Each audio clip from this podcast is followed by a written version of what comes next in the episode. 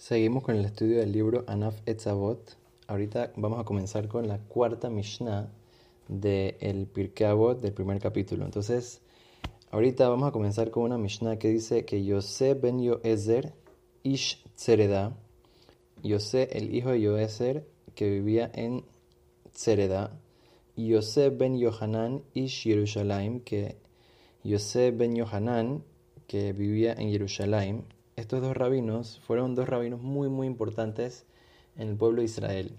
Y si ahorita uno se fija en las siguientes Mishnah del el Pirkei Avot, de aquí en, adelante varias Mishnahs, eh, nos van trayendo diferentes rabinos que eran parejas. ¿Qué significa parejas? O sea que venía primero la Torah fue transmitida de una persona a otra persona, a Moshe, a Yoshua, a Yoshua, a Elazar, etcétera, cada era de una persona en otra persona y al final eh, llegó un tiempo después de, dijimos, de la gran asamblea y de la gente que quedó al final de la gran asamblea, esta la, como por ejemplo que dijimos Shimon Atzadik y después su alumno Antignos Ishsoho, ¿ok? Esos eran los alumnos que era de uno en uno y después comenzó a ser que habían dos personas que estaban encargadas del pueblo de Israel. Estaba el Nasi, Nasi era el príncipe del pueblo de Israel, y estaba el Avbeddin, que era la persona que estaba encargada de los tribunales, como que era el, eh, eh, como que el jefe de la, corte, de la Corte Suprema de Justicia del, pueblo de Israel. Entonces, eh, ahorita comenzamos con Yosef ben Yoezer, que era, aquí dice en la Gemara, en Hagigah, dice que él era el Nasi, él era el príncipe y Yosef ben Yohanan, que era el Abedin, el jefe del tribunal. Entonces, eh, en las siguientes Mishnah, al parecer también eh, sale en este orden. Primero siempre trae al Nasi, que era el príncipe, y después trae al, al Abedin, que era el, el encargado del tribunal. Ok, entonces tenemos ahorita, eh, tenemos una Gemara muy interesante que dice en Sotá. En Sotá dice que estos dos rabinos, Yosef ben Yoeser y Yosef ben Yohanan, fueron rabinos muy muy especiales en el pueblo de Israel. Y dice que ellos marcaron el fin de una época muy especial que tuvo el pueblo de Israel desde Moshe Rabenu hasta ellos, que fue que se llamaba los Eshkolot. Eshkolot, en traducción literal, significa un racimo completo de uvas.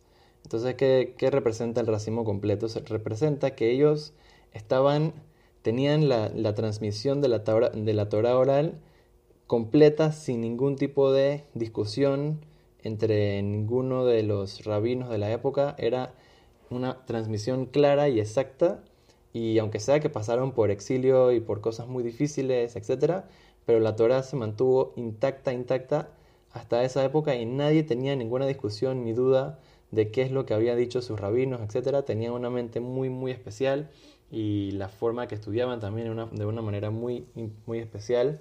Y entonces se mantuvo la Torah de esa manera hasta que después, por lo difícil que fue el exilio, después de ellos, de ellos dos, entonces comenzaron a haber un poco más de discusiones en la Gemara exactamente qué es lo que había dicho el rabino y así, entonces eh, siempre las discusiones eran para poder aclarar lo que en verdad era el emet, la verdad eh, de la transmisión y así se encontraba la halajá, lo que la alhaja es la ley, lo que terminaba siendo la conclusión de cuál era en verdad la transmisión más, más eh, accurate, la más, eh, la más concisa y la más eh, verdad, la, que más hacía sentido con todo lo demás que estaban estudiando. Entonces, esta época termina con Yosef ben Yoezer y Yosef ben Yohanan, que eran personas muy importantes, como traen el Midrash, que Joseph Ben Yoeser era una persona que literalmente estuvo toda su vida tratando de ayudar a la gente para que vuelva en el camino y como trae que una persona una vez estaba profanando el Shabbat y estaba haciendo pecados y él hizo que la persona pueda recapacitar y que vuelva en Teshuvah y que, que quiera volver al buen camino, etc.